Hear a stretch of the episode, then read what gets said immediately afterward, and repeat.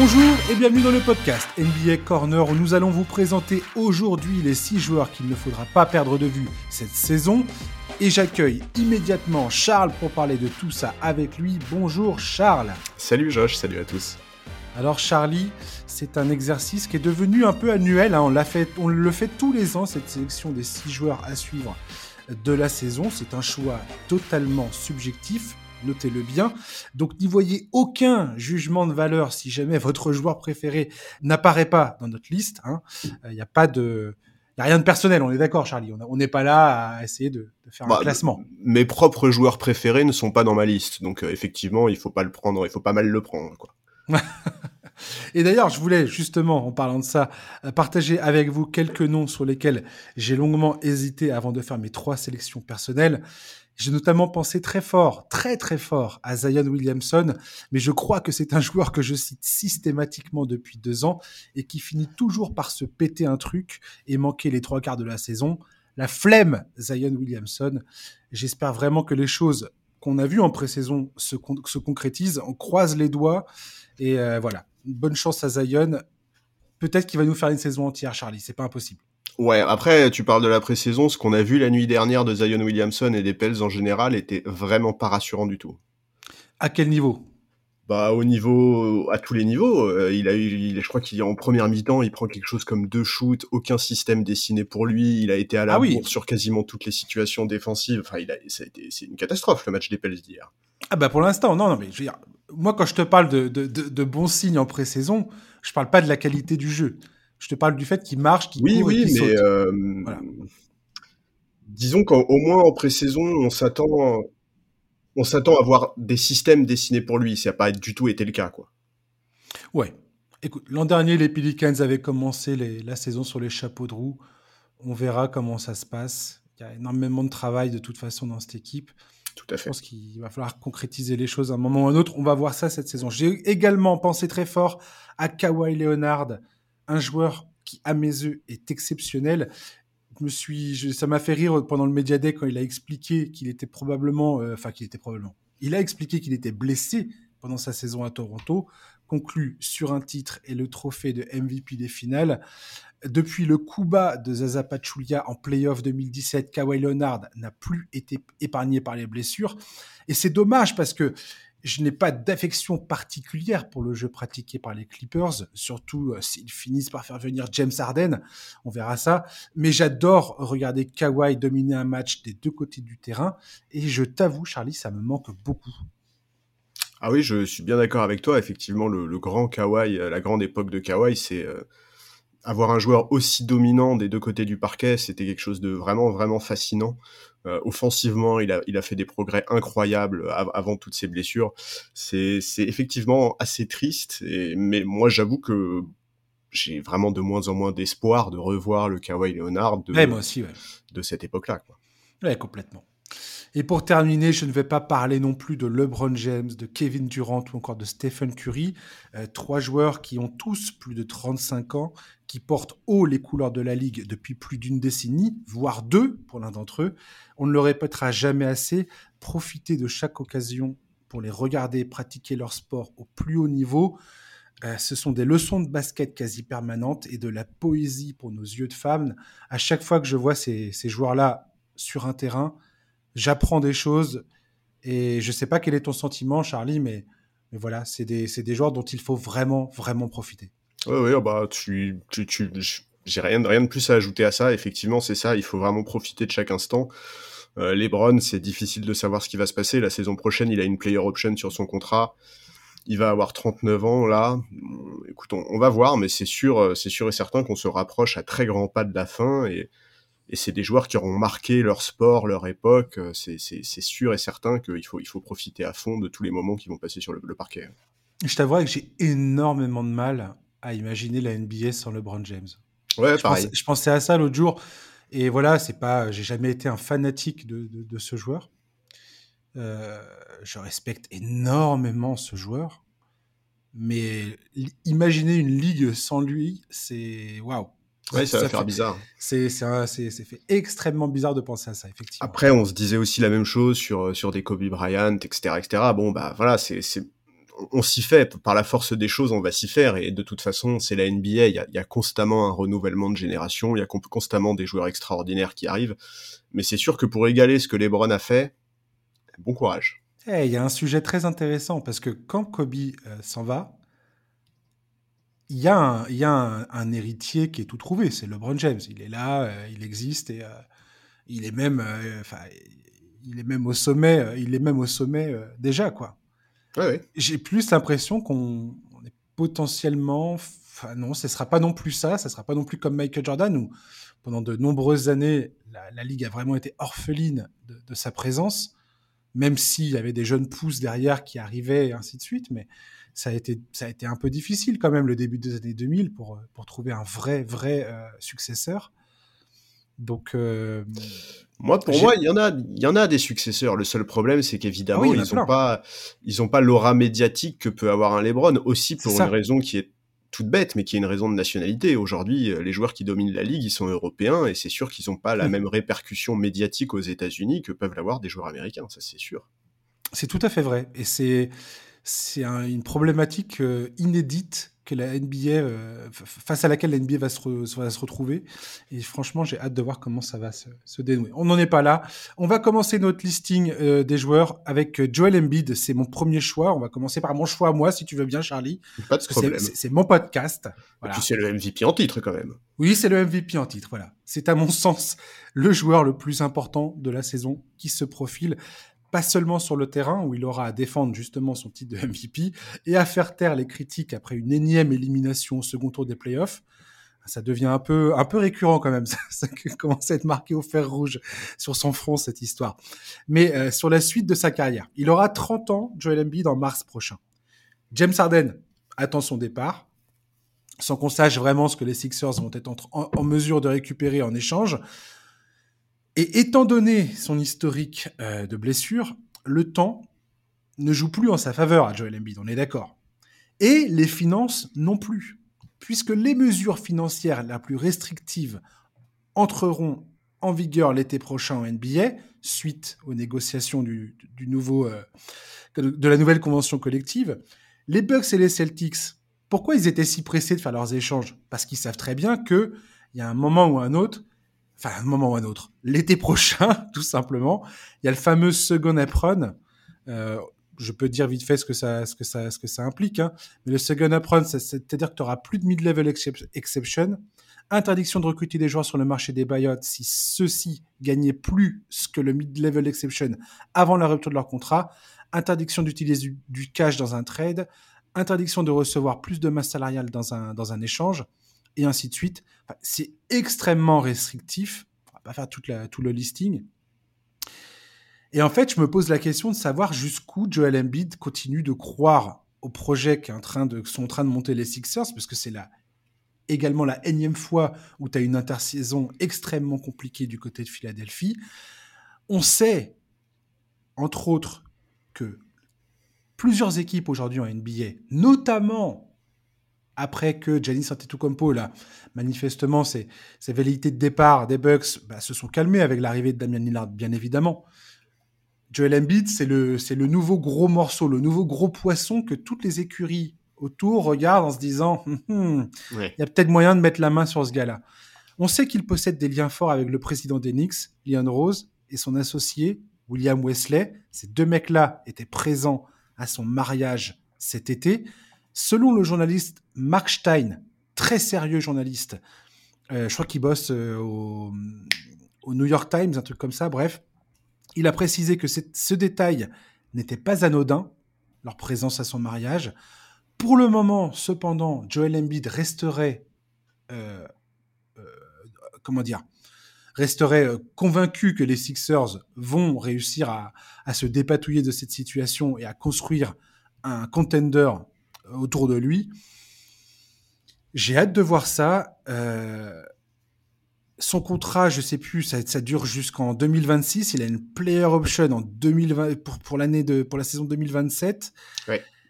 Franchement, c'est clairement une saison pour moi euh, clé pour Joel Embiid et les Sixers. Ouais, c'est clair que c'est une saison charnière. Alors moi, j'avoue que je trouve ça assez difficile de comprendre quel est son état d'esprit euh, à l'heure actuelle, pour être tout à fait franc. Enfin, en fait, il envoie trop de signaux euh, contraires entre son le tweet qu'il a fait à cette intersaison était super amusante. Après, à, l'entraînement, effectivement, il a eu des, des, des, déclarations plutôt positives, ou même, il a, même à propos d'Arden, il a eu des propos plutôt positifs en disant que c'était pas une distraction pour l'équipe, que sa présence était plutôt une bonne chose. Il a même parlé de bonne énergie, je crois, ou, ou je sais pas quoi. Enfin, bon, ce qui est clair, et ça tu l'as dit, euh, il l'a rappelé mot pour mot cet été, il veut gagner le titre à tout prix, et d'ailleurs à ce moment-là il a mis un joli petit coup de pression à son front office en expliquant qu'il pouvait gagner à Philadelphie ou ailleurs. Tu l'as dit, il y a beaucoup de franchises, à commencer par les Knicks qui surveillent sa situation de très très près. Et les Knicks, ça date pas d'hier, hein, ça date depuis un bon moment que ça tourne. Bien sûr. depuis un temps que ça tourne autour. Hein. Ouais, bien sûr, les liens entre la franchise et lui, on les connaît depuis un moment. Bon, c'est clair qu'il veut plus perdre de temps. Il vient d'être MVP individuel. Individuellement, il a déjà touché à la récompense suprême. Maintenant, il veut, il veut le titre. Et c'est clair qu'en l'état actuel, on a beaucoup de mal à imaginer les Sixers englués dans leur conflit avec Arden pouvoir y arriver cette saison. Bon, voilà, écoute, il, a enfin fait son choix de sélection, c'est bien, parce que en fait, Embiid, il faut qu'il arrête de cumuler les sujets. Il faut qu'il puisse se concentrer sur sa saison, sur son équipe, sur le basket, cette histoire de sélection. Ça fait trop longtemps que ça dure. Tu parles de la sélection nationale, du fait qu'il ait choisi la Team USA euh, à la place du Cameroun et de la France, notamment. Exactement. Et il était temps. Enfin, tu vois, on est à moins d'un an des JO. Complètement. Voilà. Il va, là, ce sujet-là, au moins, est évacué. Maintenant, écoute, euh, ouais, je, moi, il y a un élément qui va être important pour moi cette saison à propos d'Embiid, c'est son leadership. Quoi. On sait très bien que euh, c'est le franchise player de cette équipe. Cette position, elle est encore renforcée par la situation avec Arden. On sait très bien que le cas Arden, ça peut être une distraction, ça peut poser problème dans le vestiaire, ça peut avoir un impact sur le collectif. C'est dans ce genre de cas que le rôle d'un franchise player prend une importance accrue. Moi, j'avoue que j'ai pas toujours été convaincu par ses qualités en la matière, notamment dans la gestion du cas Ben Simmons il y a quelques saisons. Euh, voilà, la saison dernière en playoff face à Boston, il a souffert. Alors certes, il était diminué physiquement, certes, il était bien défendu, mais son game 7, il me semble qu'il est à 15 points, ouais, c'est ça, 15 points à 5 sur 18 au tir. Ah ouais, c'est ultra laborieux. Moi, jusqu'à... Et c'est pareil, Joel Embiid commence à cumuler les performances. Euh, oui, mais il y avait Doc Rivers avant. Non, mais tu vois, parce que tu dis, ça commence un peu à, lui, à le suivre. Euh, c'est, en réalité, cette, cette cette histoire. Il n'a pas eu que, que Doug Rivers comme coach et il a eu plus. Enfin, c'est pas la première fois qu'il a des performances qui sont quand même plutôt. Euh, je, je, suis d'accord, mais là. regrettable quand il, quand il s'agit justement de. de bah, quand on attend un mec comme lui, avec sa, son talent à lui, on attend une réponse autre que, que ce qu'il nous montre à chaque fois. Quoi. Et justement, en fait, pour moi, le fait que, que le, le, coaching staff ait changé, que, que, que, Nick Nurse soit arrivé, on va pouvoir voir à quel point ce changement peut être positif pour lui et pour le jeu des Sixers bon, c'est en tout cas, ça sera plus une excuse possible pour lui. On va voir, euh, mais mais bon, on peut pas non plus, on peut pas non plus trop lui mettre sur les épaules, toi. Tu vois, c'est clair qu'aujourd'hui, si tu regardes l'effectif des Sixers en te disant qu'Arden est hors jeu, tu, tu, peux difficilement les mettre comme les favoris pour le titre, quoi. Ça va beaucoup dépendre de la progression d'un joueur comme Tyrese Maxey. Ça va, ça, ça va dépendre d'énormément de choses. Mais en tout cas, c'est clair que on va être très attentif à la situation de Philadelphie et aux attitudes d'Embiid, parce que cette saison, en cas d'échec collectif à nouveau, les choses pourraient très très vite basculer et dans, dans un sens très négatif pour la franchise. Quand tu passes en revue l'historique des, Sixers depuis, euh, depuis la draft de Joel Embiid, il est quand même dans, dans une franchise, il faut bien le dire, qui est, euh, qui est mal gérée, qui est mal gérée depuis des années. Il y a eu énormément de changements à la tête de, de, de l'équipe, changement de general manager, des changements à la direction c'est une équipe qui, enfin, sans compter, euh, pareil, on peut passer en revue pour la énième fois euh, le, nombre de fois ils se sont foirés avec leur pic de draft. ce, qui, ce qui est quand même assez incroyable, quand tu regardes le, déroulé des, des pics de draft, c'est c'est affolant, quoi. De, de se tromper à ce point, quoi. Oui, mais à côté de ça, c'est quand même une franchise qui lui offre sur le papier quasiment chaque année la possibilité de jouer le titre. C'est quand même pas le cas de toutes les franchises en réalité en NBA aujourd'hui. Euh, en, début de saison, généralement, on met les Sixers parmi les favoris. Et tu viens toi-même de dire, par exemple, que euh, le, recrutement de Doug Rivers n'était pas le bon. Oui, mais ça après, bon. Alors que c'est le moment où ça, pour moi, c'était un, des moments clés. C'est-à-dire que la, suite de Brett Brown devait être, euh, devait être, c'est là où tu devais, une vraie montée en gamme. Voilà, c'est là où tu devais te montrer décisif parce que tu entrais dans le prime de Joel Embiid et là, on commence petit à petit à entrer dans la fin de son prime. Et pour Philadelphie, c'est quand même, c'est quand même problématique de pas de pas avoir exploité ses premières années, surtout que euh, il a été deux fois euh, deuxième du vote de MVP. L'an dernier, il, obtient enfin euh, ce, trophée avec l'émotion qui était la sienne au moment de le recevoir. Bref, mais c'est pareil, il continue de buter dans ses performances en playoff. Mentalement, je pense que c'est là, t'as mis le doigt dessus quelque part. Regarde, regarde sa gestion avec l'équipe de France. Quand tu écoutes Boris Dio qui te parle de comment ça s'est déroulé en coulisses. L'équipe de France, c'est ce qu'ils disent. Nous, on n'a jamais fait les démarches auprès de Joel Embiid. C'est lui qui est venu nous voir, qui nous a dit j'aimerais obtenir la nationalité française car j'aimerais potentiellement euh, jouer pour l'équipe de France. Ils, se, ils ont passé un temps fabuleux pour essayer de, de l'arranger, pour essayer de faire en sorte que oui. Euh, Boris Dio dit lui-même, euh, on a discuté, tout semblait, euh, tout semblait plutôt bien se passer. Jamais on a eu d'indication comme quoi il allait choisir le team USA. Pourquoi je dis ça? C'est parce que, en fait, les tergiversations de Joel Embiid, j'ai l'impression que mentalement, c'est quelqu'un qui a du mal à, s'affirmer, en fait. Et c'est pas, c'est pas une critique, hein. On n'est on pas tous pareils psychologiquement en parlant. Mais Joel Embiid, je trouve que même dans son, dans sa façon de, de performer en playoff, on sent que c'est quelqu'un qui, euh, je sais pas, qui, a, pas le, qui manque de tranchant, quoi. Voilà. Oui, oui. Après, moi, je vais être très franc sur sur cette histoire de choix. C'est un peu psychologie de comptoir, hein, je vous l'accorde, mais. Euh. en fait, moi, c'est surtout que sur cette histoire de choix de la sélection nationale, je, suis désolé, hein, je, vais dire des choses qui sont désagréables pour l'équipe de France et, et qui, ça, m'embête de le dire, mais très franchement, s'il a suivi ce qui s'est passé cet été, Embiid, comment tu veux qu'il ait envie de venir jouer en équipe de France, quoi? Ah bah clairement, clairement. tu vois, genre à un moment, moi, moi j'entends, je, je, je, je, les, je pouvait pas mieux se savonner la planche. Que voilà, exactement. non mais exactement. Et là, je parle pas que euh, du niveau sportif, quoi. Tu vois les, déclarations de Batum, euh, tu vois, euh, on a un peu l'impression pour caricaturer que au moment de l'échec, on a dit ouais, il faut discuter et changer les choses, et puis que un mois après, on a tout oublié et qu'on ne change rien, quoi. Donc Bon, voilà, moi, moi je, comprends ce que tu veux dire, effectivement, je suis d'accord avec toi. C'est aussi pour ça que moi j'ai beaucoup parlé du leadership d'Embiid et que c'est vraiment ça que je vais regarder avant tout, bien plus que ses performances euh, purement basket. C'est vraiment le rôle qu'il va avoir auprès de, bah, auprès d'un Maxey, auprès des joueurs un peu plus jeunes. Il y a des leaders hein, dans cet effectif, il y, a, des mecs qui ont de la bouteille, euh, qui, qui savent en plus comment gagner, mais c'est quand même Embiid, le, le, patron de cet effectif, le patron de cette équipe, ça va être à lui euh, d'être d'être très fort à ce niveau-là et, de s'affirmer et de réussir à créer un état d'esprit de groupe. Le recrutement de Danny Green va dans le bon sens d'ailleurs à ce niveau-là en tant que présence et autorité sur le, dans le, sur le banc des Sixers c'est une très bonne recrue, euh, Danny Green. Oui, non, mais et puis surtout, tu vois, la saison dernière, le Heat a donné un excellent exemple de ce que peut donner une équipe qui n'est pas du tout armée pour aller taper les favoris, mais qui, avec un collectif extrêmement solide, un très bon état d'esprit, hmm. et, voilà, et un leader complètement dédié à sa tâche, et eh ben, on peut aller beaucoup plus loin que prévu à Embiid de réussir. Je lui demande pas de se transformer en Jimmy Butler demain, mais enfin à lui de, de, de prouver de trouver sa voie. Voilà, exactement, exactement de trouver comment faire. En tout cas, clairement, Joel Embiid, j'ai du mal à croire qu'il se retrouve encore dans le merdier James Harden après, euh, après avoir vécu celui avec Ben Simmons. Je repense à, la période d'enthousiasme qui avait suivi l'arrivée de James Harden à Philadelphie où tout le monde était là à dire ouais, c'est incroyable. Ce duo va marcher sur la ligue et ainsi de suite, blablabla. Bon, bah alors là. Non, mais ça, a été un discours quand même oui, oui, non, mais bien sûr, extrêmement prégnant à ce moment-là. Oui, non, mais tout à fait, tout à fait. Comme à chaque fois qu'il y a un, transfert de, d'envergure dans la ligue. Mais, euh, mais voilà, j'ai du mal à croire, à, croire qu'il en est là aujourd'hui dans sa carrière. Franchement, c'est, j'aurais pas imaginé ça il y a 3-4 ans.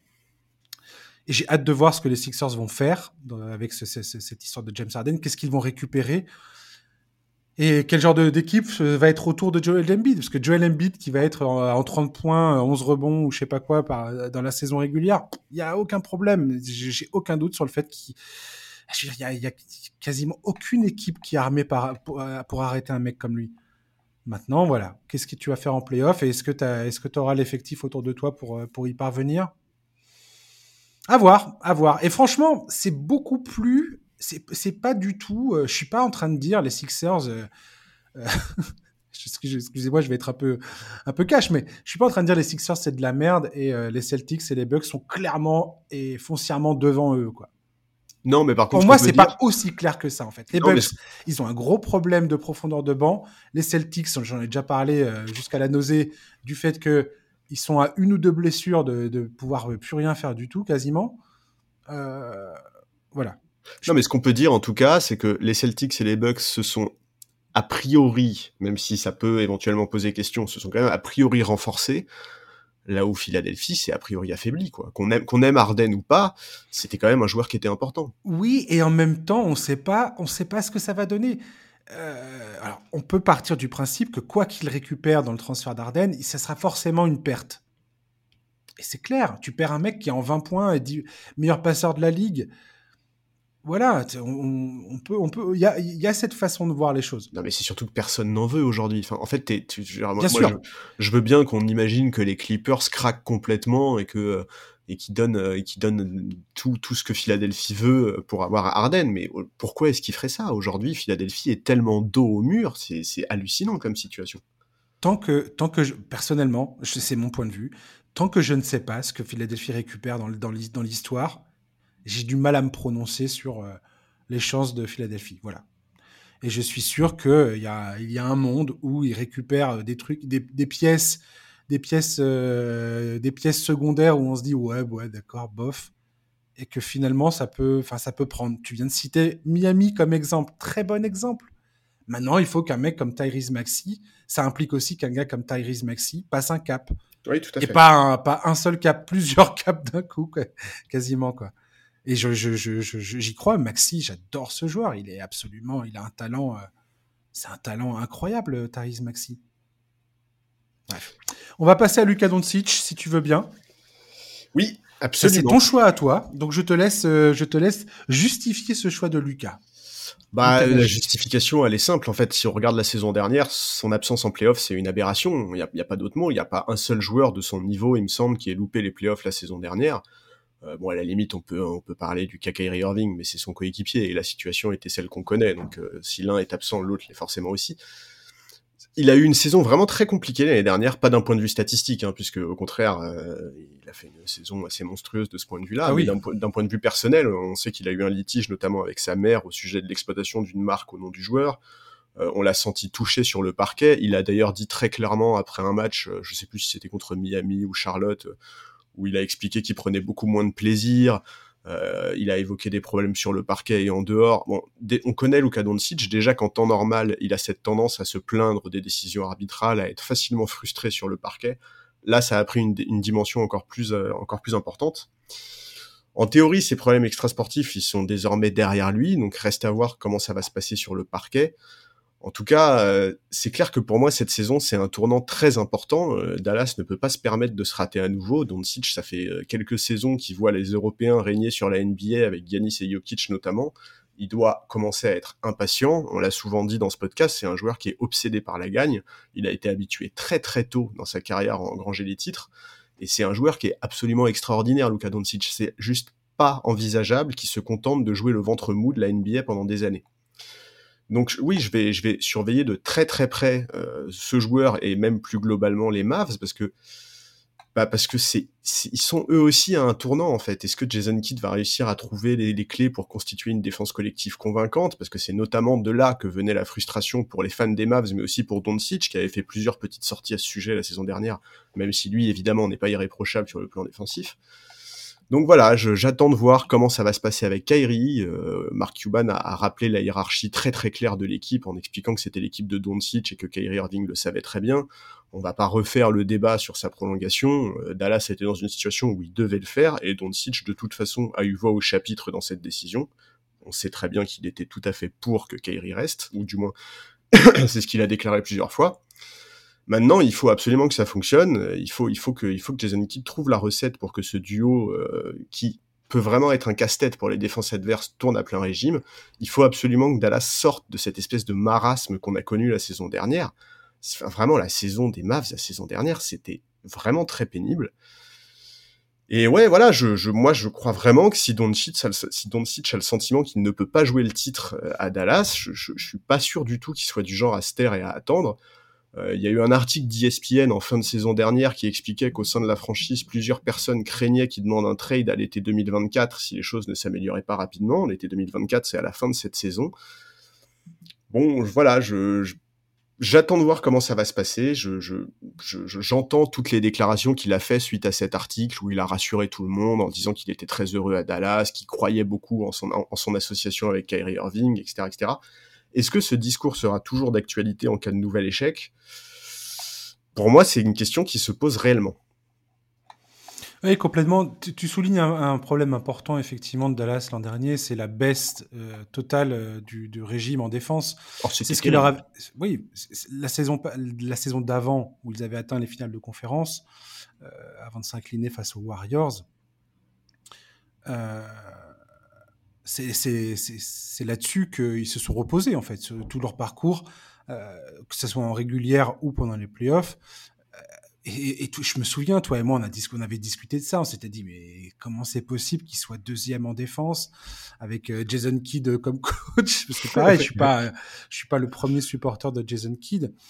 Alors voilà, c'est aussi en NBA, il euh, faut bien comprendre qu'il y a aussi des assistants coachs, il y a tout le personnel autour qui participe à bâtir les schémas. Voilà, il y a les spécialistes de la défense et ainsi de suite. Et il y a souvent des départs euh, dans, les, dans les coaching staff, ce qui peut, euh, ce qui peut avoir de, grandes répercussions sur les performances des équipes, faut bien, faut bien le noter.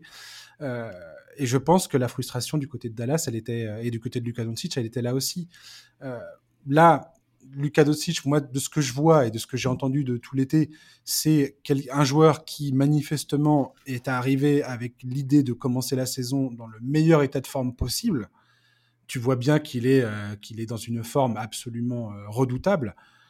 Il est, il est, taillé, on sent qu'il est prêt, il est, voilà, il est hors de question pour lui de, de s'installer tranquille dans la saison. J'ai l'impression qu'il a envie de commencer vraiment le pied au plancher, quoi. Sauf que aujourd'hui, Dallas, ils sont quand même pas très, enfin, il est pas très bien entouré à Dallas.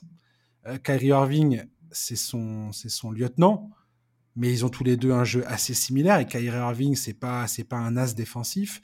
Ah Pareil pour Tim Hardaway Jr.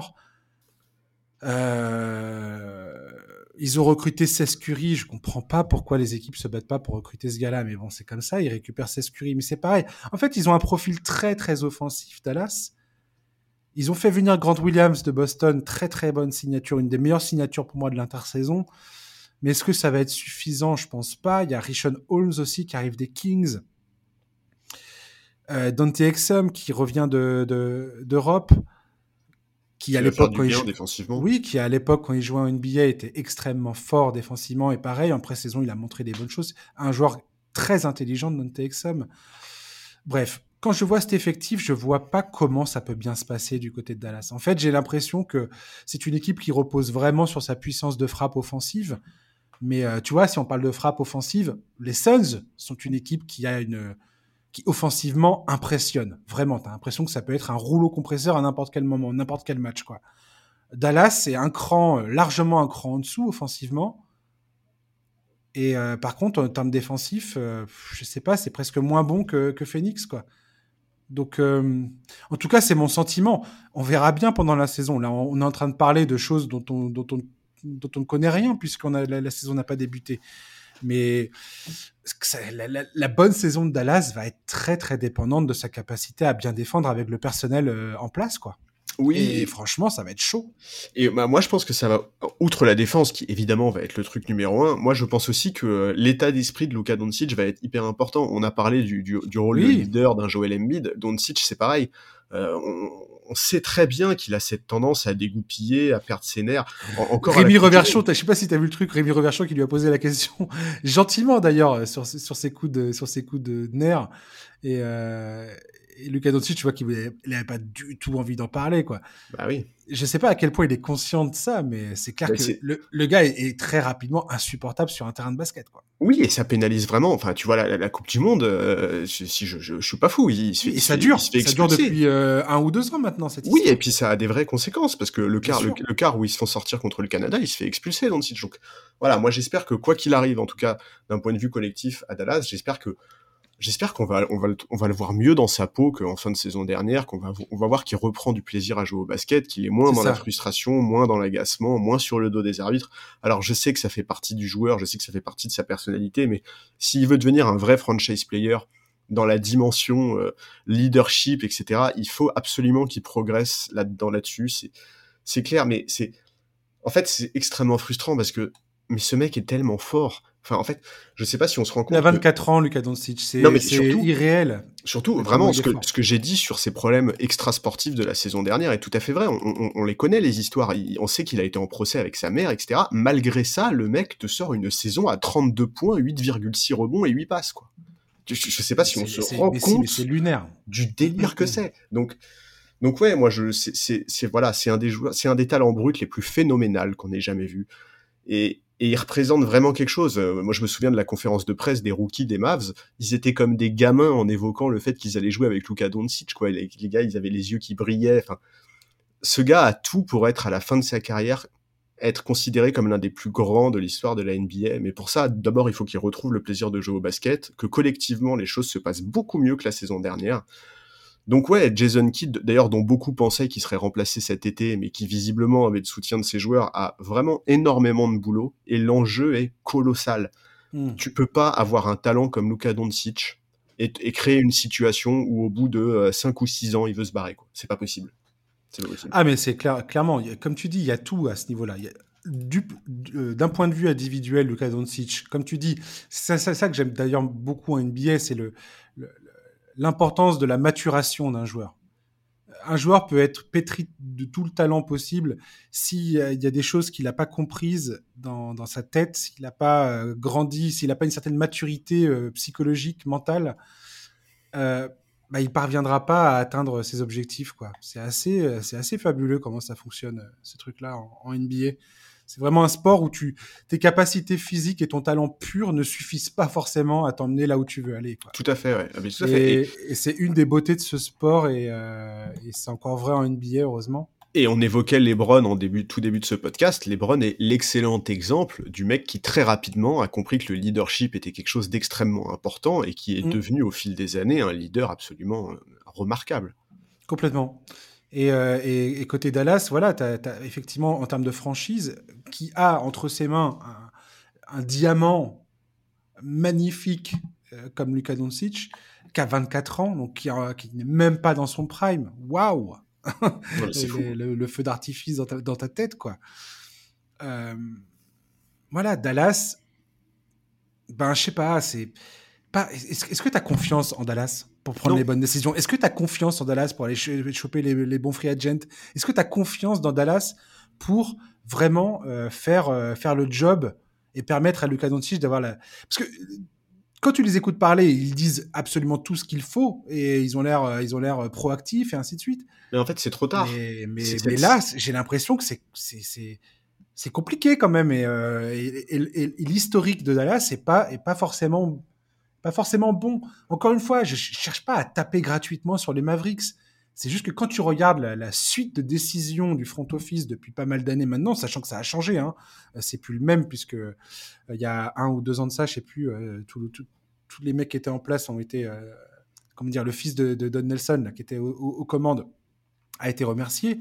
Bref, bon, je sais pas, c'est vraiment en fait, c'est pas, stable en fait Dallas, je trouve. Non, mais de, en fait, de toute façon, euh, de toute façon, euh, quelque part, je vais te dire, l'effectif, il est fait là. Aujourd'hui, c'est plus au front office de. Tu me demandes si j'ai confiance au front office pour signer les bons agents libres. En fait, c'est trop tard. Ça y est, l'effectif, il est fait. La question, c'est est-ce qu'on a confiance en Jason Kidd pour tirer la quintessence de cet effectif-là? Ouais. Bah pas trop, non, non, j'ai pas trop confiance. Et c'est aussi pour ça que je vais regarder euh, à ce point-là Luka Doncic, parce que si on voit un Doncic qui passe l'année à s'énerver, à se frustrer, à se prendre des fautes techniques parce qu'il aura été embrouillé les arbitres, parce que telle ou telle faute n'a pas été sifflée, eh ben ça, peut promettre un été 2024 euh, très désagréable à Dallas. Ouais, on verra ça. Euh, mon deuxième choix, personnellement, c'est Jamal Murray. Jamal Murray, qui est un cas. Alors, je sais pas. Peut-être que tu vas pouvoir m'éclairer, euh, Charlie. Euh, mais j'ai du mal à trouver des points de comparaison euh, d'autres joueurs qui correspondraient à son profil dans l'histoire de la NBA. En carrière, Jamal Murray, en saison régulière, il a dépassé les 20 points de moyenne deux fois. La saison où il s'est blessé en, 2021 et la saison dernière.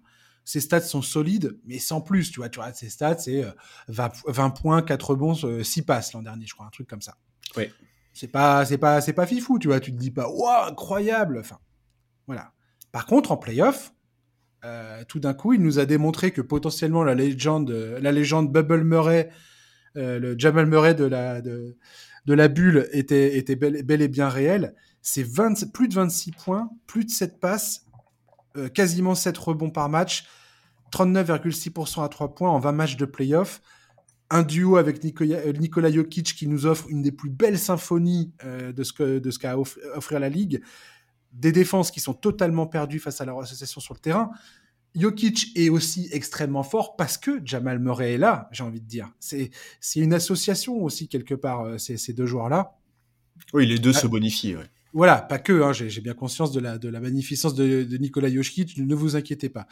Mais, euh, mais quand je vois la magie de son jeu en playoff, ça me paraît assez délirant de me dire que ce joueur n'a jamais été All-Star, et n'a jamais fait, euh, n'a jamais été sélectionné dans une team All NBA. Ce qui va être cette, cette saison une question cruciale pour les Nuggets. Et c'est aussi pourquoi j'en parle. Jamal Murray est actuellement éligible à une extension de contrat de 3 ans à 145 euh, millions de dollars qui débuterait à l'entame de la saison 2025-2026. Si jamais il termine cette saison dans une des trois All-NBA teams, L'extension qu'il peut signer avec Denver passe à 5 ans pour plus de 300 millions de dollars. 303 millions de dollars exactement. Le Supermax. Le Supermax à la manière de Jalen Brown, euh, euh, CF, Jalen Brown à Boston. Voilà. Donc, c'est. Calvin Booth, il a dit, hein, Calvin Booth, c'est le général manager de Nuggets, il a dit Ouais, alors clairement, ça va pas aider notre comptabilité, mais moi, je serais ravi de voir ce joueur-là qui atteint qui atteint ses objectifs. Quoi. Et franchement, la saison de Jamal Murray, elle est, elle est très, très marquante à mes yeux à ce niveau-là. C'est-à-dire que pendant le Media Day, c'est un joueur qui est en train de nous dire, alors quand on lui pose la question, est-ce que ça te dérange de ne pas avoir été All-Star ou d'être sélectionné en All-NBA Team Il dit, moi je m'en fiche, il y a plein de joueurs qui ont été All-Star qui n'ont jamais gagné de titre NBA. Oui, bah moi aujourd'hui, j'ai un titre NBA et, et ça me va très bien. Et mon objectif pour la saison à venir, c'est de gagner un autre titre NBA. Et je trouve ça assez, euh, assez marquant, c'est-à-dire que, tu souvent les joueurs, ils prêchent le, le collectif, euh, non, mais moi, je me sacrifie pour, euh, je me sacrifie pour le groupe et tout. Et là, Jamal Murray, il se retrouve à un carrefour assez, assez inédit, à savoir, en même temps, il a, il a son titre, hein, j'ai envie de dire, mais il y a cette, cet objectif collectif de défendre le titre, et il y a ce, ce, ce, cette, cette carotte individuelle, si je puis me permettre, euh, cette carotte financière individuelle, ou s'il parvient à performer individuellement et à être sélectionné dans la All NBA, dans une des trois NBA, All NBA teams à la fin de la saison, il aura, euh, il va, il va doubler la mise, quoi. Ce qui et on parle pas de, c'est pas un peu d'argent, c'est beaucoup ah d'argent. C'est colossal. On parle de 150, 155 millions de dollars de différence. C'est énorme. Oui, et puis d'une durée de contrat qui n'a rien à voir. Une durée de contrat qui n'est pas la même. Pour un joueur qui a vécu euh, qui a vécu quasiment 18 mois sans jouer, la durée de contrat c'est aussi un élément qui est important et tout. Non mais bien sûr. Hein. Je trouve ça, en fait, je trouve ça assez fascinant ce, ce cette histoire de Jamal Murray cette saison quoi. Ouais, je, suis d'accord. Bah déjà cette saison pour moi il n'y a pas le moindre doute, il sera All Star. Je je peux pas croire qu'il soit pas All Star, ça c'est clair.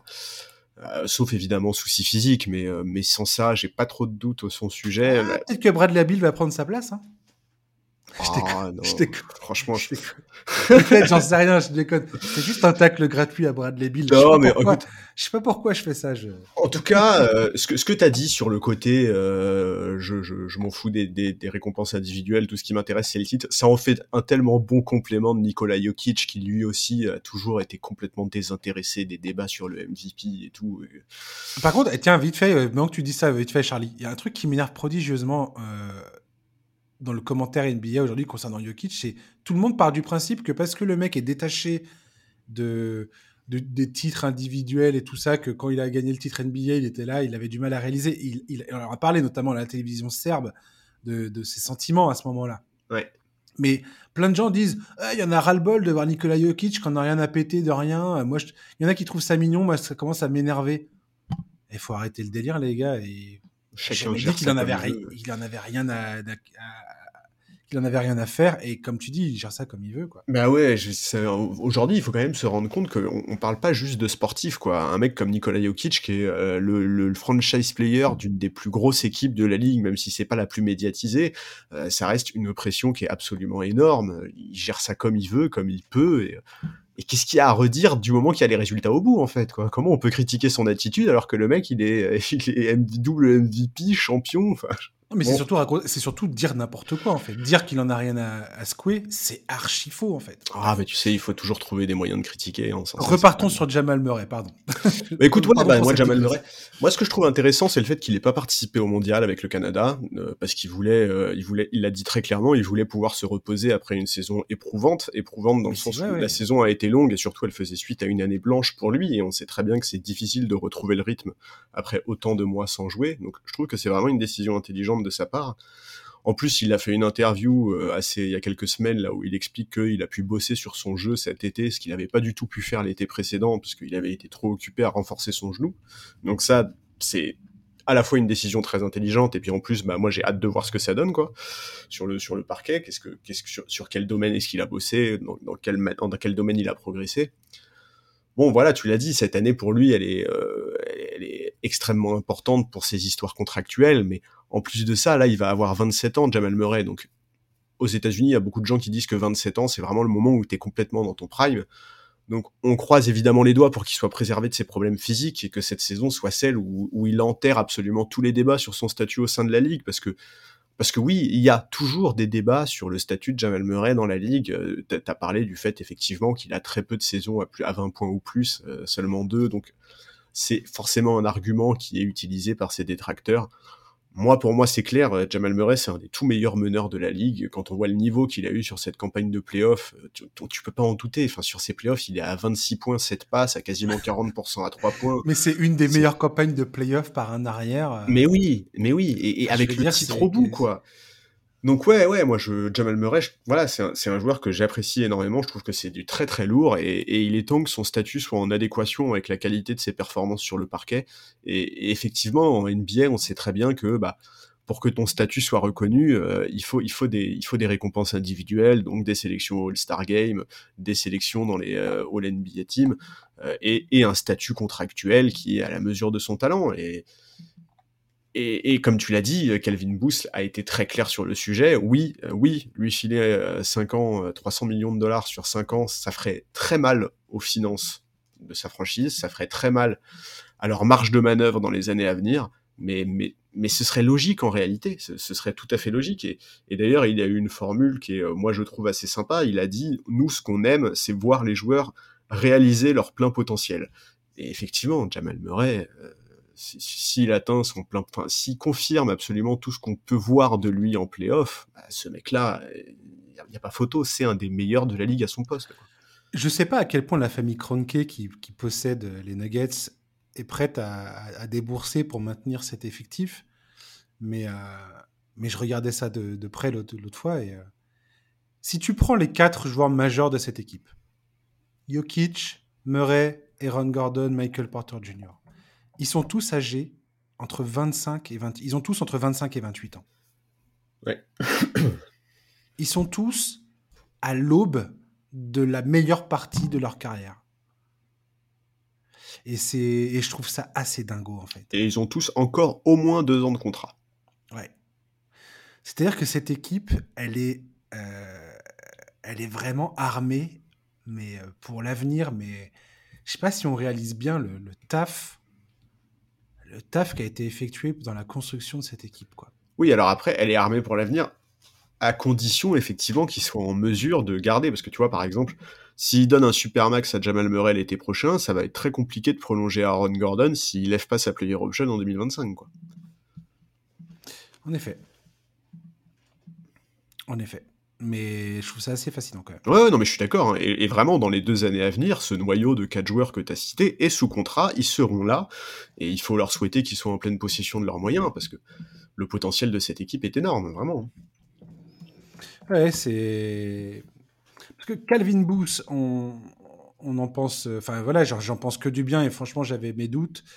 Mais euh, faut jamais oublier Tim Connelly qui est parti au, Timberwolves juste l'année avant le titre. Ouais, le pauvre, bon timing.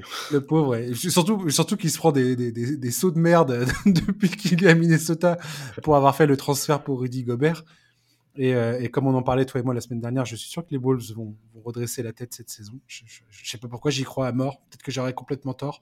Vous aurez le droit de, de, ricaner de moi et de vous moquer de moi. Il n'y a aucun problème de dire que, que, que, que, que j'y connais rien.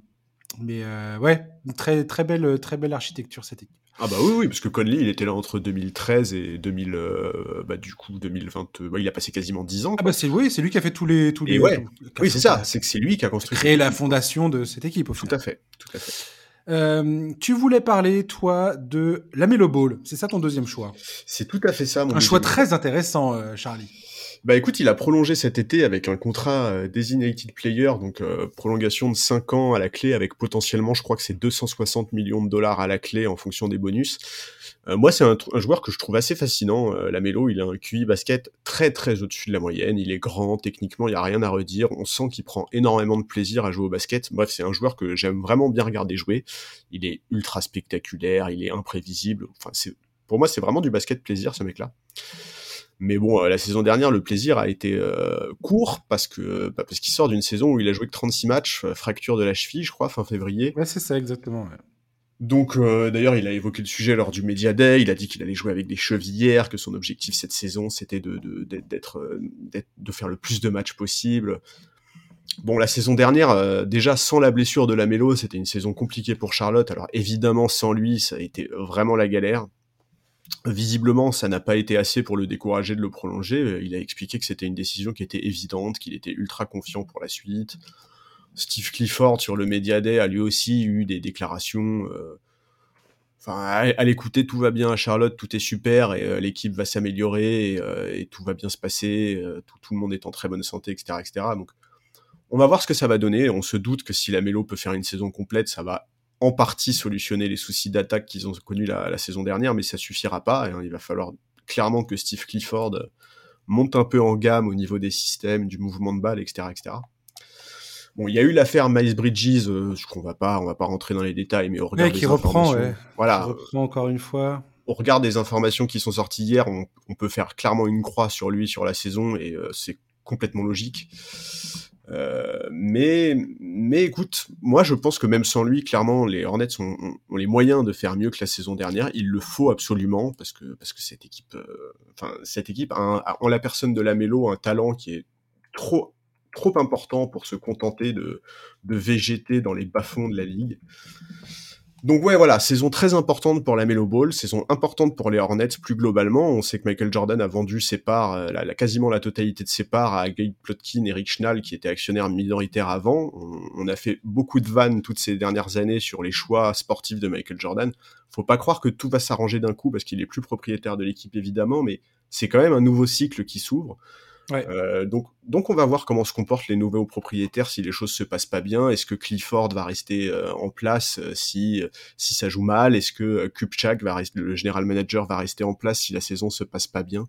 En tout cas, quoi qu'il arrive, je vais vraiment garder un œil sur cette équipe et plus particulièrement sur la Melo Ball parce que mais parce que vraiment il, est trop fort ce mec-là. Il, faut, il faut regarder la Melo Ball jouer. C'est vraiment moi j'ai pas d'autre le, le, terme qui me vient, c'est vraiment celui de basket plaisir, quoi. C'est, et puis comme son frère ne jouera pas, et eh ben je vais concentrer euh, toute, mon admiration pour les balls euh, sur lui. ouais, il faut pas oublier qu'il y a deux ans, ils ont gagné 43 matchs, qu'il était All-Star et qu'il avait pris toute la ligue. Euh, enfin, il nous avait tous séduits avec son jeu qui était qui est vraiment vraiment extraordinairement spectaculaire. Bah ouais, enfin c'est vraiment, en fait c'est vraiment le côté artiste quoi de ce mec-là. Ouais, tout à fait. Ouais. Alors les quelques matchs qu'il a joué l'an dernier, c'était c'était pas beau à voir, mais il y avait il y avait, y avait, rien à faire du côté des Hornets, donc euh, non. Donc c'était compliqué. J'ai l'impression qu'il est quand même, enfin, voilà, l'ambiance dans le vestiaire des Hornets, enfin tous toutes ces histoires là qu'il y a tout le temps autour des Hornets. Frank Nilikina qui a terminé là-bas. Ouais. Cette saison, euh, donc je vais sûrement jeter un œil sur les Hornets, mais mais oui, effectivement, faut, faut voir. Euh, j'ai hâte de voir est-ce que la Mélo va être capable, avec son brio individuel, bah de, d'égayer un peu cette saison de, Charlotte? Est-ce que leur, euh, leur rookie Brandon Miller va, être euh, à la hauteur des espérances? Il y a, y a, énormément de questions qui se posent du côté de Charlotte. Je sais pas trop quoi en penser. Franchement, cette histoire de Miles Bridges, là, ça m'a. Enfin, c'était déjà bien, bien, bien. C'était déjà bien nul de le revoir en NBA après tout ce qui était sorti sur lui. Et là, et là, ça ne fait que surenchérir le truc. Ah oui, non, mais là, là, non, mais là, de toute façon, c'est terminé. Enfin, j'espère bien, j'espère bien. Si, et puis, si les faits qui ont été évoqués sont avérés, euh, c'est clairement mm. terminé là, sa carrière pour lui. Donc, euh, écoute. Euh. Donc, j'ai, en fait, j'ai hâte de voir comment Charlotte va réussir à, à prendre la mesure de, bah, des talents qui, qui, sont, qui méritent d'être gardés et développés au sein de leur effectif. Qu'est-ce qui marche, qu'est-ce qui marche pas? Et, et, de faire assez rapidement le ménage quand même autour de la Melo Ball parce que le, bah, on, sait toi et moi le temps passe vite hein, et et voilà, et, la Melo Ball, si tu lui mets vraiment des, talents qui, qui matchent ses, capacités sur le terrain, ça peut vraiment, à défaut de gagner, euh, d'aller gagner un titre, ça peut vraiment être du, basket euh, hyper séduisant, quoi. Ouais, et puis mine de rien, tu vois, même dans ce marasme-là, tu vois, tu peux quand même te dire qu'autour de la Mélo, euh, autour de autour de, de, Mark Williams qui a montré des trucs hyper intéressants la saison dernière autour du rookie très bon profil autour de la Melo ouais. bah ouais tu, tu, tu, peux vraiment construire des tu, tu peux créer quelque chose d'intéressant après la Melo il a, il a lui-même des, des, des, progrès à faire dans son jeu je veux dire ah, évidemment. il a il provoque jamais de faute c'est incroyable il est très mauvais en termes de finition près du cercle. Euh, il prend des sa sélection de, de tir est quand même euh, souvent euh, tu te grattes la tête, quoi, sur certains tirs où tu te dis, mais qu'est-ce que tu fais? J'ai vu là que, notamment, comment il s'appelle? Euh, Zach Lowe parlait dans son dans son podcast que de, il, aimerait il, disait qu'il aimerait voir la Melo Ball par exemple développer un dribble un peu à la Steve Nash dans sa façon de gérer son dribble et de laisser les ouvertures euh, euh s'opérer sur le terrain en fonction de la réaction des défenses euh, pour voir quelles enfin quelles ouvertures se, se, se proposent à lui avec son génie et sa vision, il serait capable de les exploiter. Et, je partageais plutôt bien cette, cette opinion et cette volonté de voir ça dans son jeu. Et Steve Clifford, quand tu l'entends pendant le Media Day, tu sens qu'il a des, bah, il perçoit bien le talent pur de, de la Melo Il sait très bien ce qu'il a entre les mains. Et j'aimerais bien qu'il soit en mesure de, bah de, de, de, cadrer tout ça pour permettre à la Mélo de vraiment exprimer son talent pleinement sur, euh, sur balle en main, quoi. C'est vraiment mon espoir. Oui, maintenant. Euh... Alors moi j'ai quand même des gros doutes autour de Steve Clifford, hein, je, je vais pas te mentir quoi, mais, euh, mais, sûr. mais on va voir, on va voir. Et dernier truc sur la Melo Ball, quand même, il a quand même un, un point extrêmement positif qui fait qu'il devrait être particulièrement bien perçu ici. Son deuxième prénom, c'est quand même la France. Ça. C'est Dallas qui devrait recruter Steve Clifford parce que quand tu vois la défense qu'il est capable de proposer avec un effectif qui est complètement mais désossé l'an dernier. Attends, ouais, oui, oui, je, bah oui. Je vais re-regarder ça, tiens. Mais, euh, mais franchement, ça tient, ça tient de l'exploit, quoi. Ouais, mais enfin, offensivement, c'est laborieux quand même. Ah, mais bien sûr, ils étaient 20e en défense l'an dernier. C'est-à-dire, enfin, oui, c'est pas, c'est pas, c'est pas extraordinaire. Mais quand tu regardes l'équipe qu'ils alignaient euh, 90% du temps sur le, sur le terrain, mais c'est. Ça, ça, je te dis, ça révèle. C'est, le mec, c'est un, c'est un génie de la défense, quoi. Clairement c'est sûr que ça fait partie de ces coachs euh, comme Frank Vogel qui ont une vraie capacité à mettre en place des, défenses collectives. En fait, c'est vraiment des coachs qui savent tirer le maximum de joueurs, des, joueurs qu'ils ont. Même si c'est des joueurs qui sont limités défensivement, ils savent parfaitement bien les exploiter et, ça, c'est clair et net que c'est souvent impressionnant de ce point de vue-là. Ouais, Enfin, faut marquer des points quand même parfois au basket aussi. Hein. Ouais, c'est sûr. Et la mélo, il est là pour ça, bordel. Enfin, pour, euh, pour faire jouer tout le monde, c'est le chef d'orchestre. On va passer à mon dernier choix personnel, Clay Thompson, qui, après une saison plutôt très encourageante l'an dernier, euh, arrive à un moment charnière lui aussi de sa carrière. Il aura 34 ans en février. Il entre dans la dernière année de son contrat. Les dirigeants ont déjà indiqué qu'ils souhaitaient le signer à nouveau. Mais il est certain que les négociations ne seront pas aussi simples qu'on aimerait le croire. McDon Levy, qui a remplacé Bob Myers au poste de general manager, n'ignore pas que la ce que la franchise doit à Clay Thompson, mais les restrictions financières qui entreront en vigueur l'été prochain vont forcément influencer ces négociations entre le joueur et la franchise. Clay Thompson, euh, il y a un très beau portrait de lui dans The Athletic, a dit qu'il rêvait de faire l'intégralité de sa carrière aux Warriors On y apprend qu'il a effectué une excellente préparation pendant l'été, qu'il débute cette saison en pleine forme. Il a avoué qu'il était complètement cramé au moment de jouer face aux Lakers l'an dernier en playoff. Il est arrivé sur les rotules. Il explique, hein, tous mes shoots étaient courts, j'en pouvais plus. Après euh, deux années blessées, rééducation, une campagne de playoff terminée sur un titre et rebelote la saison d'après, ou pareil, les Warriors avaient eu pas mal de blessures. Il a beaucoup tiré sur la corde. Il avait fait un très bon mois de janvier, très bon mois de février. Je crois qu'il avait enchaîné, c'était les deux mois où au scoring, il était vraiment très, très impressionnant. Euh, voilà, il a reconnu lui-même qu'il est arrivé en playoff complètement cramé. Là, euh, on sait que Clay Thompson a envie de se montrer sous son meilleur jour pour gérer ce qui potentiellement va être son dernier contrat, euh, le dernier contrat de sa carrière, enfin le dernier, dernier contrat tout du moins conséquent, on va dire, le dernier gros contrat de, sa carrière. Après, je dis pas qu'il ira pas chercher quelques, crapiller quelques trucs à, droite à gauche, mais euh, mais voilà, je, je Clay Thompson, ça reste un des joueurs que je, je kiffe regarder jouer, les Warriors hein, en, en, général de toute façon, rien que pour le l'IQ, l'intelligence de jeu que, affichée par cette équipe sur un terrain. Euh, et cette année encore, il y, y a, beaucoup de choses très intéressantes à suivre.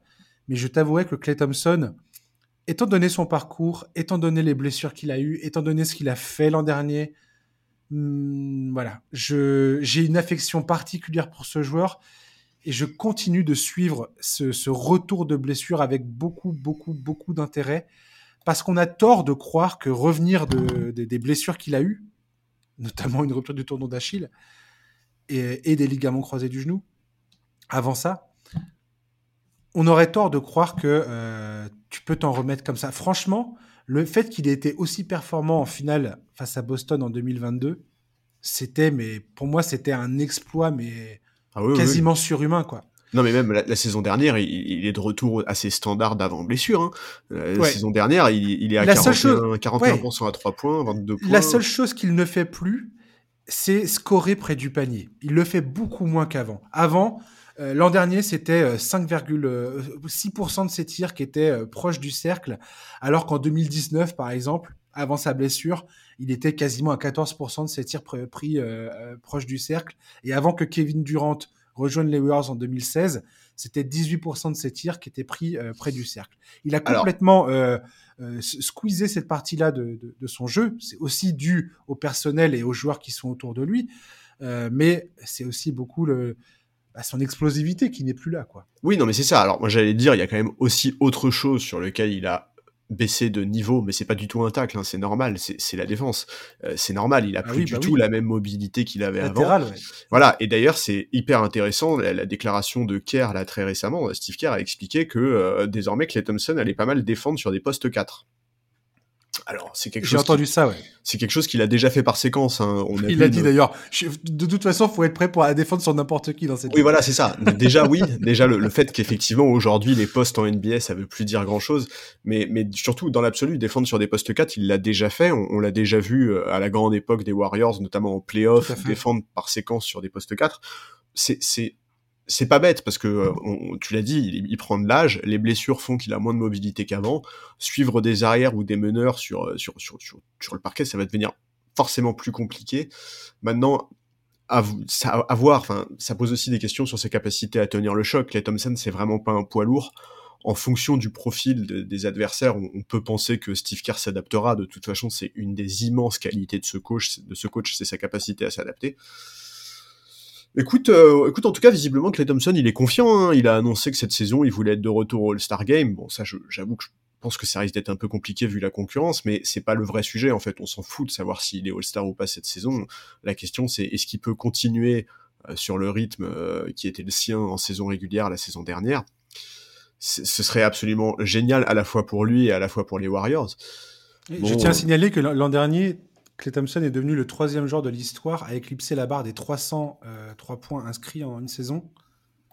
Et il a fait ça avec un pourcentage à plus de 41% de réussite. Oui, c'est ça. Oui, non, mais c'est ça. C'est Je veux dire, on, parle, on, parle quand, on parle quand même d'une saison complètement dingo, quoi. Alors qu'il n'avait jamais autant shooté. Dans sa carrière, il n'y a pas une seule saison où il dépasse les 10, les 10 3 points pris par match. Et là, il a, enfin, même les 9 3 points pris par match. Là, il en prend 10, il en prend plus de 10 par match. Tu l'as dit, à 41%, ce qui est, est remarquable. Non, mais voilà. Ah, par contre, il a dit que sa sélection était pas était pas au top. Il a, il a reconnu que sa sélection de tir. Et d'ailleurs, il dit avec l'âge, c'est peut-être là-dessus que je dois le plus travailler cette saison. C'est revoir un peu à la baisse le, les, les, tirs pris en première attention qui sont pas forcément les plus éclairés. Écoute. Et, moi, je vais utiliser un peu plus mon, intelligence de jeu. S'il y a bien un truc que j'ai appris euh, ces dix dernières années en NBA, c'est ne jamais juger la sélection de tir des shooters tarés de Golden State. Parce que vraiment, c'est clair. Que ça soit lui ou Steph Curry, de temps en temps, quand tu les vois dégainer, tu te dis non mais sérieux. Et puis à la fin, tu te dis ok, bon bah, j'ai rien dit. Donc voilà, écoute, en tout cas, ce qui est clair, c'est que bon, il est en contracteur, mais euh, c'est pas du tout une contracture classique dans le sens où tu l'as dit, il a plus besoin de convaincre personne et on sait très bien que Golden State va le prolonger. En tout cas, c'est la volonté de Joe Lacob, c'est la volonté de Mike Dunleavy. Reste à savoir quand est-ce que cette prolongation interviendra et à quel prix. Bon, il a eu plein de déclarations ultra positives sur l'arrivée de Chris Paul. Euh, il a fait un podcast, je crois que c'était le podcast de Paul George, où où il a été hyper élogieux envers Chris Paul, sur lequel il a beaucoup beaucoup défendu ces dernières saisons. Il a parlé de son leadership, de sa capacité à rendre meilleures les équipes dans lesquelles il est joué. Euh, il, se, léchait les babines euh, en, en, évoquant ses qualités de passeur, en se disant qu'il allait en profiter à fond. Bon, on va voir tout ce que ça va. On va voir tout ça, on va voir ce que ça va donner. En tout cas, en tout cas, c'est clair que s'il peut maintenir le niveau d'adresse qui était le sien en saison régulière l'année dernière, il va être une aide énorme pour son équipe. Et, c'est logique en fait. C'est Clay Thompson en fait. On, est, on est trop habitué à l'excellence de la part de ce mec-là. Tout à fait. Mais, mais, mais quel joueur incroyable, Clay Thompson. Et, tu l'as dit, revenir de deux saisons blanches comme il l'a fait, c'est dingue. C'est dingue parce que même la saison de son retour, comme on est tellement habitué à l'excellence, euh, bon, certains disaient, ouais, vite fait, c'est que c'est quand même plus de 20 points par match pour un mec qui a pas joué depuis deux ans. C'est complètement fou. C'est dingue, c'est dingue. Et, un joueur qui était traumatisé par ses blessures, il en a parlé de, du ah fait bah oui. que. Ah bah attends, c'est pas des petites blessures qu'il a eu. Hein, voilà. Il a, il a long... il y a un moment, il pouvait plus participer à des matchs euh, pendant l'intersaison. Tu sais, les, les, les, les pick-up games, comme ils appellent ça. Euh, les matchs un peu détendus où tout le monde se réunit pour jouer, pour, pour se maintenir en forme, pour, pour, pour entretenir son jeu. Et le gars, il, il, refusait catégoriquement de participer à ça parce que c'est en faisant un match comme ça qu'il euh, qu'il a souffert, qu'il a eu sa rupture du tendon d'Achille. Et, et, il était totalement traumatisé. Il dit J'ai mis du temps avant de passer cette barrière mentale. quoi. Ouais, non, mais c'est quelque chose qui est vraiment très très fort. Hein. C'est souvent un élément qu'on met pas assez en avant quand on évoque la carrière des joueurs, mais, mais vraiment, vraiment, hein, revenir de deux blessures aussi graves, enchaînées comme ça, Mmh. C'est hallucinant, vraiment c'est hallucinant. Et surtout, la, euh, voilà, l'aspect mental des blessures. On, on, en parle, mais, mais peut-être pas autant qu'il le faudrait. Euh, enfin, toi, la, semaine dernière, tu parlais de Ben Simmons, ou on a parlé de Ben Simmons à un moment ou à un autre. Tout à fait. C'est ça, hein? Oui, c'est ça. Hein? Et euh, je me demandais si j'avais rêvé. nous, on a parlé de Ben Simmons. nous, nous, tu rigoles ou quoi? Mais voilà, les blessures, c'est souvent voilà dans la chair et dans la tête, quoi. C'est un peu les deux. Waouh, c'est profond ce podcast. C'est vrai, mais, mais c'est tout à fait vrai. Et effectivement, non, mais de toute façon, même si c'est un sujet qui s'ouvre ces dernières années, on parle pas assez de la charge mentale qui pèse sur les joueurs, que ce soit en termes de leadership, en termes de pression euh, mis par les, les, supporters, par les spectateurs, par les réseaux sociaux. Et effectivement, en plus de ça, il y a, y a le bah, y a les blessures, quoi. Et à quel point c'est terrible pour un joueur comme Clay Thompson de, Clay Thompson, il était vu comme le Iron Man de la NBA. Il loupait pas un match et tout à coup, il a vécu deux années sans jouer au basket. Je, sais pas si vous vous rendez compte de ce que ça implique. Mm. Mettez-vous à sa place. Imaginez-vous être privé de votre métier et de votre passion pendant deux ans d'affilée. C'est terrible. Oui, puis sans compter le travail. Tout à l'heure, on parlait de Jamal Murray. Il faut bien réaliser le travail que c'est de faire de la rééducation pour retrouver le plus haut niveau. C'est-à-dire que les gars, le but, c'est pas de remarcher, c'est de remarcher, de courir avec une intensité euh, que le commun des mortels, euh, personne, personne court comme ça dans le, dans le monde, et euh, avec, des, avec des stops, des, des changements de rythme de, de, dingue, des appuis de fou. Enfin, oui, et avec toutes les conséquences que ça a, parce que Là, on l'a mentionné faut bien au passage. la difficulté du machin, quoi. Oui, non, mais c'est ça. Et, vraiment, là, on l'a mentionné au passage comme si c'était quelque chose d'anodin. Mais Clay Thompson, ça a eu un réel impact sur sa mobilité et sur son explosivité, quoi. Et, quand t'es dans une équipe qui galope comme, euh, comme le font les, les, Warriors, c'est quand même quelque chose qui est pas anodin, quoi. en plus. On va terminer ce podcast avec ton dernier joueur, euh, Austin Reeves. Ouais. Ça m'aurait étonné que tu me ramènes pas un mec des Lakers, tiens. Et bah pourquoi pas Torian Prince pendant que tu es Non, non. doucement, doucement. Non, mais ouais, bah, ouais. En fait, J'adore Torian Prince. Très bonne recrue. Ouais, moi aussi, j'aime beaucoup. Mais écoute, Austin Reeves, oui, parce que en fait, on, ça a été dit plusieurs fois par Darwinham et par d'autres membres des Lakers, cette saison, il va avoir beaucoup plus le ballon entre les mains, il va avoir un rôle beaucoup plus important que les saisons précédentes. Euh, d'abord parce qu'il a prouvé qu'il en était capable, ensuite parce que LeBron vieillit et que son influence sur le jeu va forcément diminuer un peu, sans, offense contre le, mythe, hein, mais bon, à un moment, quand tu t'approches des 40 ans, ça a quand même des conséquences. Donc ouais, forcément, Austin Reeves, moi j'ai hâte de voir comment il va s'en sortir. Est-ce qu'il a les épaules pour faire face à ce défi? Parce qu'aujourd'hui, il faut bien comprendre que son statut a complètement changé dans la ligue. Il va être ciblé par les adversaires des Lakers, euh, que ce soit défensivement, où il va forcément faire partie des joueurs qui vont être attaqués. Et on l'a vu pendant la Coupe du Monde. Voilà, tout à fait. Pour le coup. Mais même offensivement, en fait, son jeu aujourd'hui, euh, sur tous les scouting reports euh, que font les adversaires des Lakers, bah, il va apparaître très haut, euh, ses, qualités, son jeu va être décortiqué, il va être, il est clairement identifié, si tu veux, comme le troisième homme de ces Lakers après LeBron et Anthony Davis. Il n'y a plus de place pour la surprise en fait. Euh, Austin Reeves, ces deux dernières saisons, c'était aussi beaucoup d'inattendus, beaucoup de surprises. Aujourd'hui, il va être attendu, c'est de voir comment il va pouvoir réagir avec ça. Donc euh, voilà, il a, il a, vécu un été plutôt sympa, même si beaucoup pouvaient s'attendre à ce qu'il signe un contrat plus important. Il a quand même eu un contrat qui visiblement le satisfait dans la franchise qu'il voulait. Euh, avec Team USA, ça s'est bien passé, même si le résultat final n'est pas satisfaisant. Lui a quand même bien su profiter de la compétition. Il a été adopté par le public philippin dont il était le chouchou. Euh, on n'a entendu que des éloges le concernant de la part du staff de Team USA. Euh, Steve Kerr, Grant Hill, ses coéquipiers, tout le monde n'a eu que des mots positifs à son sujet. Donc écoute, voilà, j'ai hâte de voir ce que ça va donner. Dans ses déclarations, je le trouve très bien. Il, a l'air d'être tout à fait prêt à avoir de nouvelles responsabilités, à avoir plus un rôle de meneur de jeu. Mais il faut quand même pas oublier que c'est un joueur qui brille surtout dans un collectif qui tourne bien. Il a cette capacité de sublimer le collectif, mais bon voilà, pour moi c'est lui en fait le principal bénéficiaire du fait que les Lakers aient misé sur la continuité en prolongeant les acteurs de la fin de saison dernière, qui était une fin de saison plutôt réussie. Donc, euh, donc ouais, Austin, Austin Reeves, moi, c'est un joueur que j'aime beaucoup. Je le trouve très malin. Il, sait, par exemple, très bien qu'il n'est pas le joueur le plus athlétique et il le prend totalement en compte dans les choix qu'il fait. Enfin, il a un côté joueur à l'ancienne, presque anachronique que j'adore. Et puis son, son histoire est sympa aussi. C'est vraiment, c'est une success story à l'américaine, Austin Reeves, quoi. C'est vraiment un mec qui vient d'un tout petit patelin, qui a pas été drafté. Tout est allé extrêmement vite pour lui ces deux dernières saisons. Personne ne s'y attendait. Et, voilà, euh, après, après deux ans, c'est l'un des visages d'une des plus grandes franchises de la NBA, une des plus médiatiques, euh, adoubé par un des plus grands joueurs de l'histoire en la personne de LeBron. Voilà, moi, Austin Reeves, c'est un joueur que j'aime beaucoup, dont j'aime à la fois le jeu, à la fois le parcours et la mentalité. Et, et je pense vraiment que cette saison est un virage pour lui, parce que encore une fois, il n'est plus cet inconnu, ce mec sorti de nulle part qui crée la surprise en s'imposant dans une équipe ambitieuse. Aujourd'hui, c'est un danger qui est identifié pour la défense adverse. Et donc, euh, donc ouais, j'ai hâte de voir comment il va répondre à ce, nouveau statut, à cette nouvelle pression, quelle saison il va pouvoir faire. Et, je ne demande qu'à être, euh, qu'à être encore plus surpris, quoi.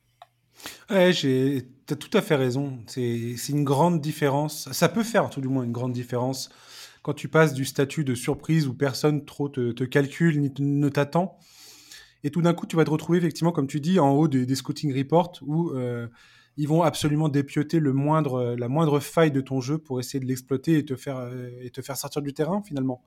C'est ça l'objectif des, des, coaching staff. Et j'ai hâte de voir si s'il va être capable de s'en sortir. J'ai pas trop de doutes là-dessus personnellement. J'ai aussi hâte de voir s'il va être capable de maintenir euh, son, son, comment dire, la profusion de lancers francs qu'il était capable d'obtenir la, saison passée, ce qui était un gros sujet de conversation à la fin de la saison des Lakers, où tout le monde euh, enfin, pointait du doigt en se disant Ah, regardez les Lakers, ils ont forcément tous les coups de sifflet pour eux. Euh, j'ai hâte de voir si Austin Reeves sera capable d'être aussi probant en termes de provocation de faute. Parce que c'était aussi une grosse partie de son jeu. Oui. Euh, c'était assez important. Euh, voilà, il y a aussi la question de savoir comment, euh, comment LeBron James et Anthony Davis vont gérer leur saison. Est-ce qu'ils vont manquer du. Combien de matchs ils vont manquer, s'ils vont en manquer? Euh, L'an dernier aussi, c'est ça qui s'est passé pour Austin Reeves, c'est-à-dire qu'il s'est retrouvé à avoir des responsabilités au moment où les Lakers avaient besoin de lui parce que fallait bien que quelqu'un prenne, la, relève. Et euh, une fois qu'il a eu le ballon dans les mains, ben, il il l'a plus jamais lâché finalement. Donc, euh, donc à voir, à voir comment ça se passe. Le recrutement des Lakers est très encourageant. J'ai l'impression que ça les met. euh, bah, je pense. Est-ce que tu les considères comme des contenders les Lakers aujourd'hui? Oui, comme des contenders, oui. Ouais, comme des prétendants sé- sérieux quoi. C'est, tu- Oui, tu- oui. ouais, à l'Ouest, tu les vois sérieux euh, à chasser le titre quoi. On est d'accord. Ouais, bah oui, oui. Enfin, tout ça, en fait, ça semble logique euh, quand tu vois le, le- le parcours qu'ils ont fait en fin de saison dernière, euh, le recrutement qu'ils font cet été. Oui, oui, oui. C'est pour moi, c'est pas, c'est les mettre parmi les contenders, oui, c'est au moins oui, ça oui. Ouais, ouais. Ouais, je comprends. Je le conçois moi aussi, tout à fait. En tout cas, j'ai vraiment hâte de voir ça. Effectivement, Austin Reeves, euh, euh, brillant quoi, et électrifiant sur un terrain. Pas dans le même style qu'un mec comme la Melo Ball dont tu parlais tout à l'heure. Toi, t'a- toi, t'aimes bien un peu les mecs euh, show-off sur le terrain quand même. Ouais, hein bah T'aimes ouais, bien, ouais. bien quand ça, quand ça envoie du bois, quoi, quand il y a du spectacle en fait. Bah, c'est-à-dire que oui, tu vois, sur les joueurs à suivre, euh, j'ai plus tendance à prendre les mecs qui font du spectacle que les mecs euh, qui sont des verrous défensifs, quoi. Je, je sais que c'est quand même plus, plus vendeur. Alors que moi, j'aime bien les verrous défensifs. Ah, mais j'adore aussi, j'a- J'avais une mais- affection pour un mec comme Tony Allen, par exemple. C'est un joueur que je trouvais fascinant, quoi. Bah, tu vois, des, des deux frangins ball, mon préféré, ça reste Lonzo par sa capacité à défendre. D'accord. ouais. Ouais, en fait, c'est la le prix de consolation pour toi, la Mélo. Ouais, un peu, ouais. Ah, c'est horrible ce que tu viens de dire. Ah, c'est horrible. C'est horrible.